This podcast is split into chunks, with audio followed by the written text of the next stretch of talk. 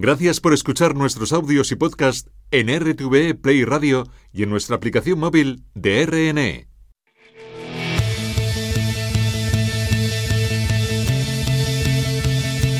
Informe 2 con Juan Fernández Beque. El análisis de la actualidad en Radio Exterior de España.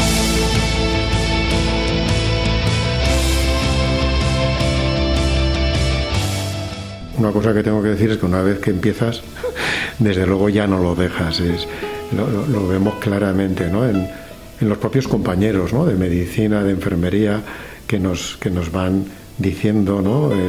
y, ellos mismos cada vez tiran más. ¿no? Hay veces que ver también eh, a Isabel cómo va con su carro con instrumentos por el hospital, por el pasillo, también es una forma de humanizar el propio hospital, ¿no? La musicoterapia tiene o sea, un beneficio muy directo y es que, claro, si tú sabes utilizar bien el medio terapéutico, eh, tiene un acceso muy directo a nuestro cerebro. Entonces, a veces es mucho más rápido que la palabra, ¿no? que siempre vamos poniendo muchos más filtros. En la música no tenemos el control de cómo accede, ¿sabes?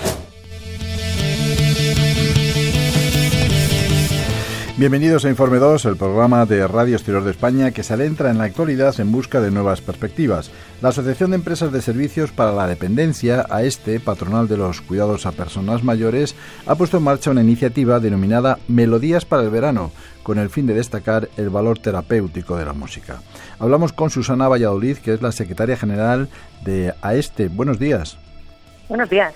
Si le parece, primero vamos a conocer un poco más a esta asociación empresarial a este que nació en el año 2002, ¿verdad? Por... 2002, exactamente, el 5 de marzo de 2002, ¿Cómo, fue el, resurgir de esta asociación?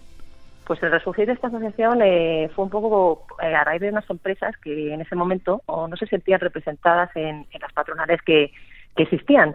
Entonces eh, nacimos con cuatro asociados y bueno, hemos ido pasando por muchas etapas hasta llegar al momento actual, eh, en que a este lo conforman 18 asociados, 18 empresas que se encuentran entre las empresas más profesionalizadas del sector y bueno, pues representamos eh, a un 15% aproximadamente de lo que es el conjunto del, sector de la dependencia y a un 25% de las plazas residenciales privadas. Su lema es personas que cuidamos de personas. Háblenos un poco de la filosofía de AESTE en este sentido. Bueno, nosotros en ese sentido eh, decidimos elegir ese, ese logo porque al final siempre nos centramos evidentemente en lo que es lo importante, que son las personas a las que cuidamos, pero entendemos que olvidamos un poco, o está un poco olvidado el papel precisamente del profesional. De ahí personas que cuidamos a, personas. Entendemos que es el perfil profesional, es el centro y es el, el gran valor de nuestro sector, porque realmente son los que cuidan a nuestros usuarios y es un papel que queremos poner en alza y, realmente darle el valor social que, queremos que merece y que, y que no tiene hasta el momento. Y a este, ahora en este momento, quiere poner en valor el potencial terapéutico de la música para las personas mayores y ha organizado este concierto Melodías para el Verano. Explíquenos un poco las intenciones.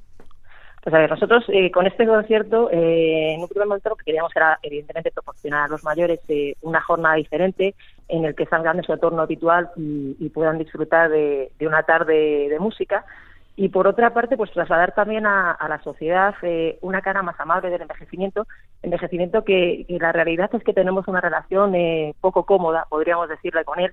Y, bueno, ese, los mayores sigue existiendo una cantidad de vida impresionante, eh, ganas de hacer cosas, eh, por supuesto aficiones que no desaparecen.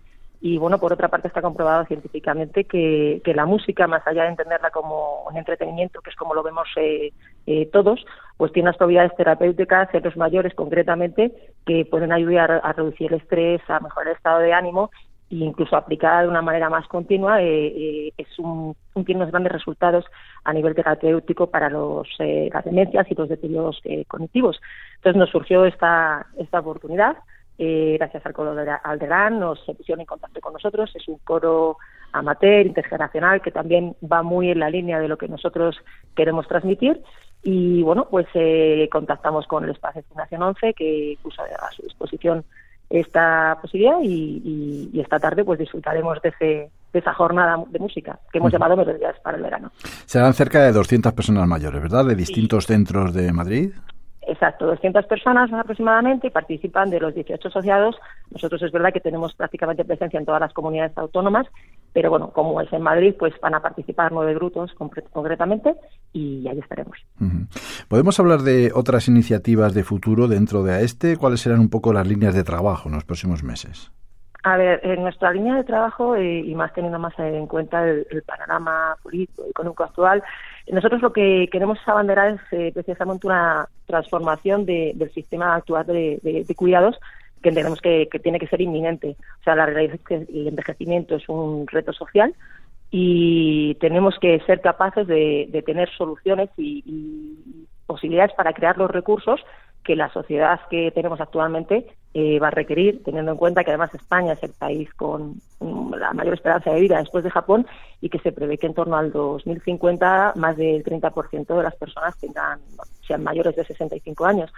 Entonces, en esa línea entendemos que tiene que haber esta transformación de, cuidados, sobre todo que, que proporcione un sistema flexible que vaya un poco en la línea de las diferentes etapas de envejecimiento, en la que no siempre se necesita lo mismo, eh, que, en el que se ponga a la persona en el centro, es decir, o sea, que la persona sea lo importante, sus eh, preferencias, se, se, trabaje por y para ellos y, bueno, sobre todo que haya también una posibilidad de, de, libre, de libre elección por parte de los usuarios. Entonces entendemos que, que en esta línea queremos trabajar en intentar comunicar a, la sociedad y, a todas las administraciones eh, eh, la necesidad de un pacto de Estado con independencia de colores políticos, eh, la dependencia tiene que estar, eh, tiene que tener ese foco. Eh, no quería terminar la entrevista sin mencionar una cuestión que creo que es importante en este, que es el asesoramiento en cuanto a la selección de personal, ¿es así? Asesoramiento, sí, por supuesto. Nosotros, además, eh, los profesionales, como te decía antes, es eh, una cosa importantísima, es el, valor de nuestro sector. Y bueno, pues eh, estamos con una profesionalización del sector continuo, que haya esa formación y sobre todo, pues ensalzar a esa figura de los diferentes cuidadores que hay en los diferentes servicios de, de la dependencia y bueno que, que, se valore y dar a conocer también a la sociedad lo que se hace porque en muchos casos lo que hacemos en este tipo de servicios es desconocido por la sociedad. Entonces entendemos que esa es una labor que también tenemos que, ir haciendo. De acuerdo Susana Valladolid secretaria general de AESTE que es la Asociación de Empresas de Servicios para la Dependencia. Muchas gracias por estar con nosotros y hasta otra ocasión. Muchísimas gracias a ti Juan. Hasta luego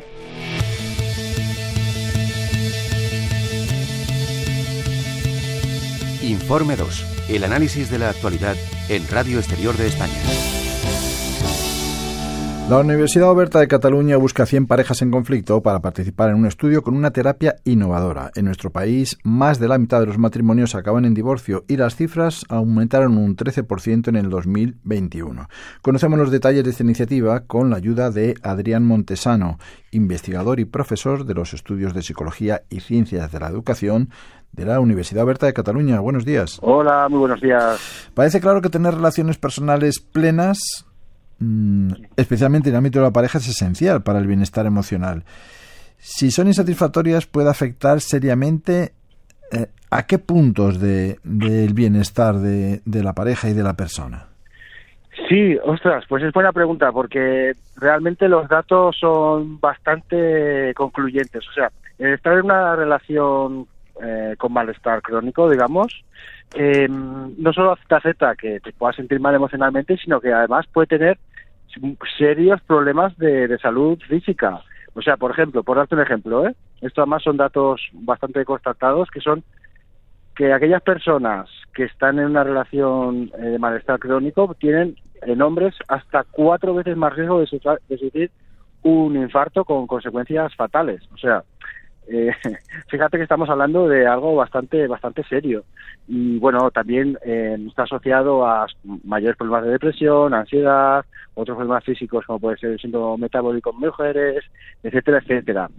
Es decir que el bienestar relacional el estar bien con tus relaciones íntimas en este caso estamos hablando de la pareja que probablemente sea de las más significativas aunque no todo el mundo tiene pareja eh, tiene un impacto muy grande en nuestra calidad de vida a, muchos niveles, ¿no? Y por tanto, hay que creemos que hay que invertir tiempo y, este, energía mental en cuidar nuestras relaciones.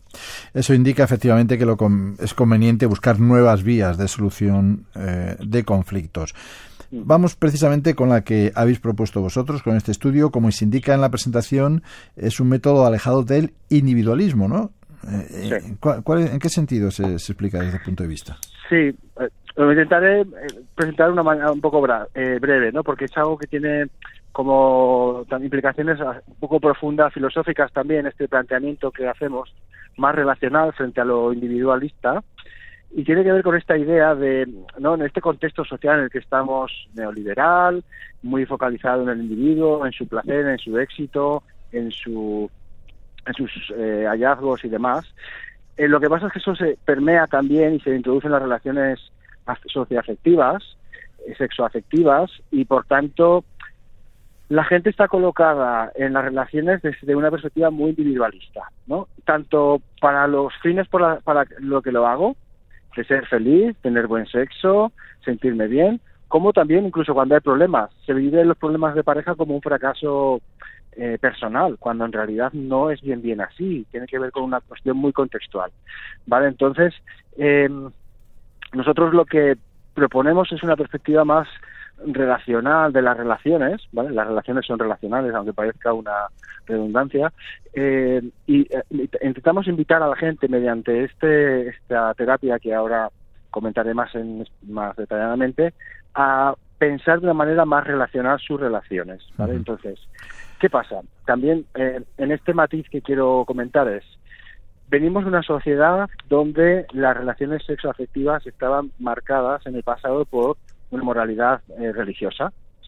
Eh, y por tanto te indicaban exactamente lo que era bueno, lo que no, cómo se debía de hacer, y hasta ahí no había duda. Entonces eran matrimonios heterosexuales que se tenían que casar.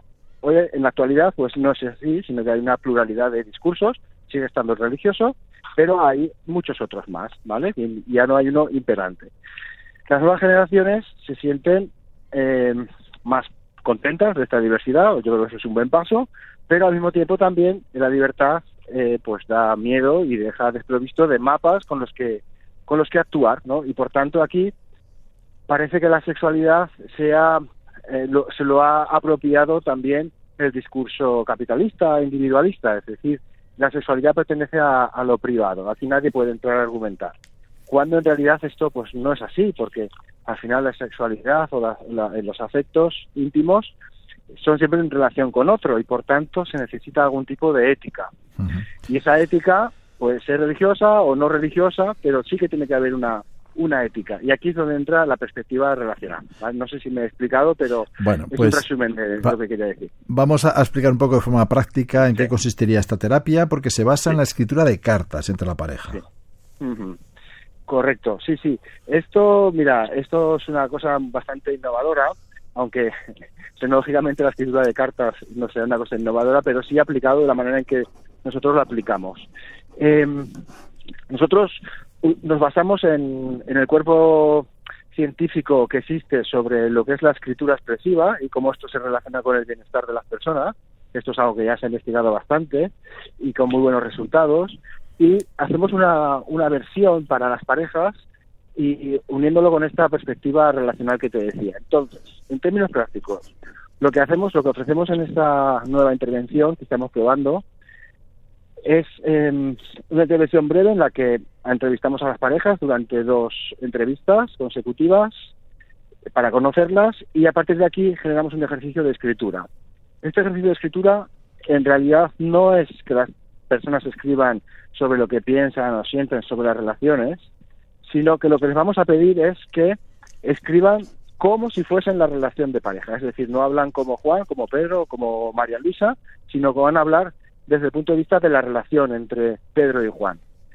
Eh, de tal manera que en este ejercicio lo que van a tener que hacer es abandonar la perspectiva del sí mismo, del yo, de mis necesidades, y abordar una y hablar desde una perspectiva de qué es lo que diría, qué es lo que pediría la relación si existiese como persona, digamos, ¿no?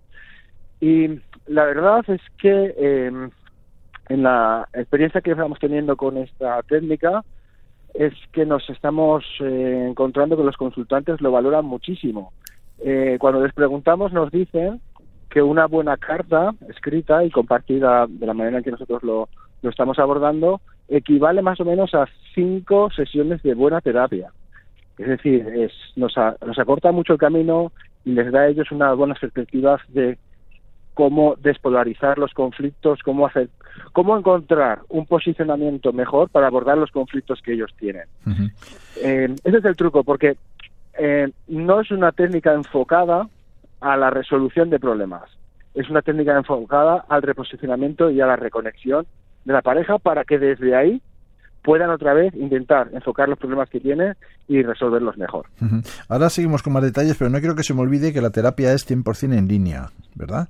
Y que también tiene un objetivo de romper barreras económicas, de acceso a la localización geográfica, de estigma. Explícanos un poco estos detalles. Sí, sí, sí, sí. Hemos decidido, decidimos cuando diseñamos la intervención, poder ofrecerla en línea, online, 100% de manera síncrona, es decir, las personas cuentan con un profesional al otro lado de la pantalla, entrenado, y con supervisión para, para aplicar la intervención, pero sí que lo hacemos, pues eso, por videoconferencia, eh, de tal manera que, ¿qué pasa? Que toda la gente que pueda eh, vivir en zonas rurales no tiene acceso a especialistas en el tema, gente que vive fuera de, del país y que no, no tiene gente que le pueda atender en su lengua materna. Eh, bueno, en fin, cualquier persona con una mínima conexión a Internet pueda acceder a este tipo de, servicios especializados, ¿vale? Porque sí que nos encontramos que hay mucha gente en zonas rurales que no tiene acceso, que también hay estigma, también en, las zonas eh, rurales más pequeñas la gente se conoce mucho, etcétera, y no es tan sencillo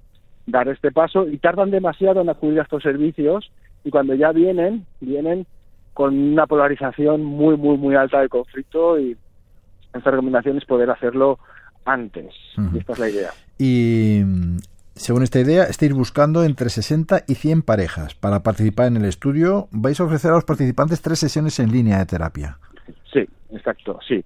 Eh, ahora mismo estamos ya, tenemos unas cuantas parejas que han venido a, participar en el estudio. Es totalmente voluntario y gratuito, como digo.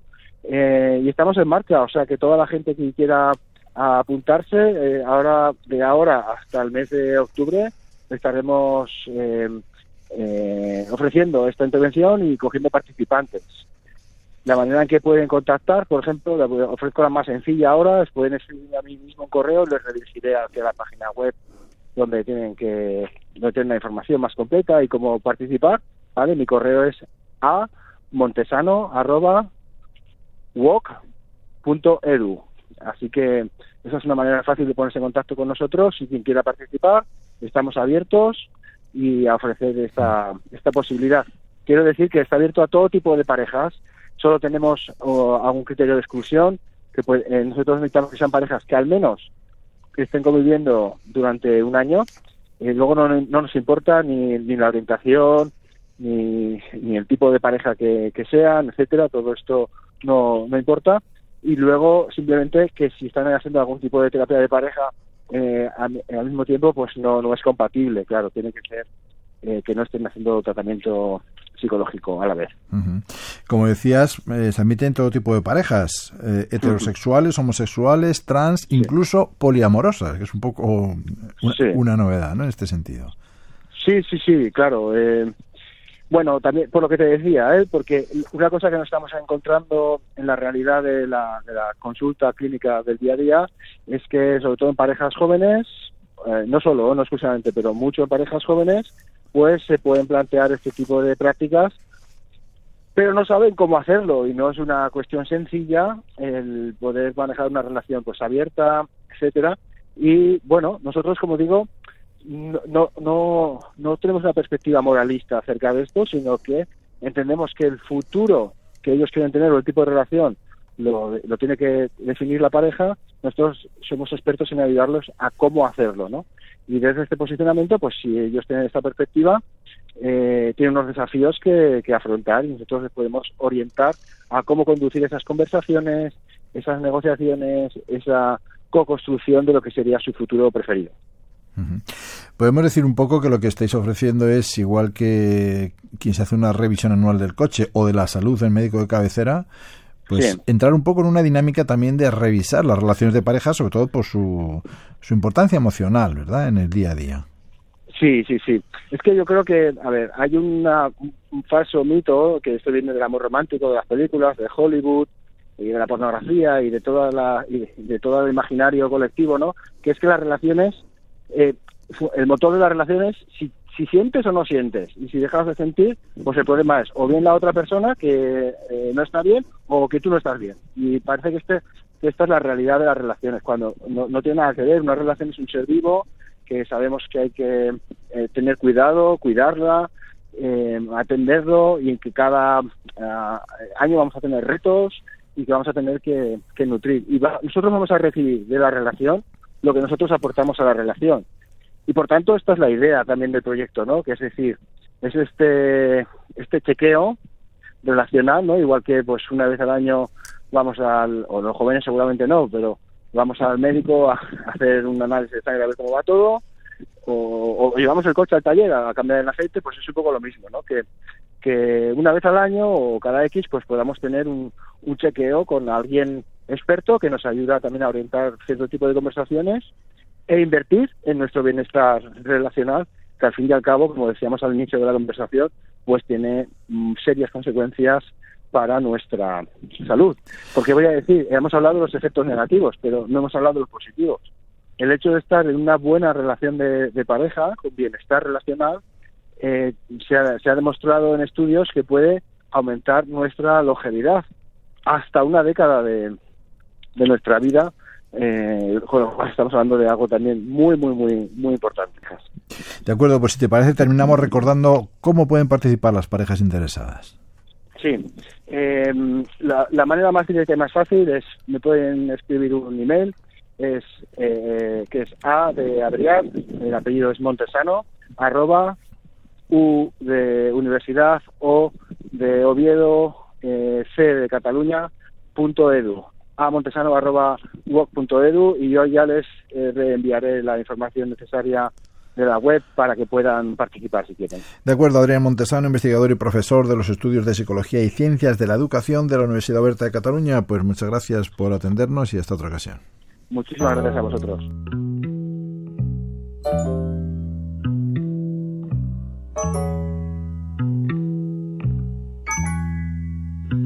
La cebolla es escarcha, cerrada y pobre escarcha de tus días y de mis noches. Hambre y cebolla,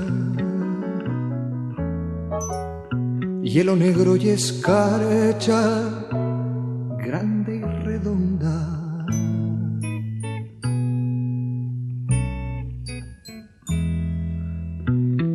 la cuna del hambre mi niño estaba con sangre de cebolla, se amamantaba. Pero tu sangre, escarchada de azúcar, cebolla y hambre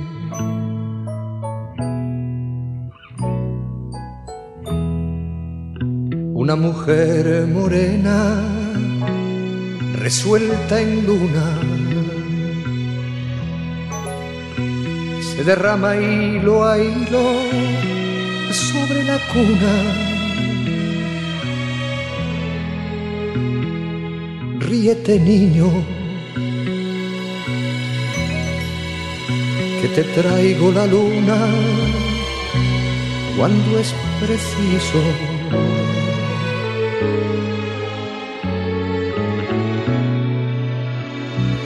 Me hace libre, me pone alas.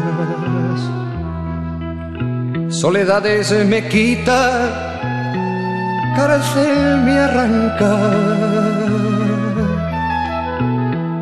Boca que vuela, corazón que en tus labios relampaguea.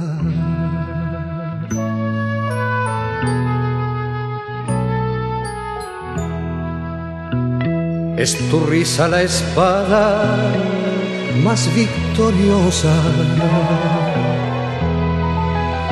vencedor de las flores y las alondras, rival del sol, por venir de mis huesos y de mi amor.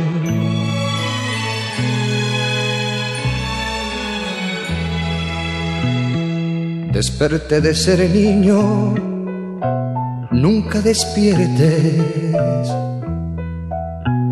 Triste llevo la boca, ríete siempre.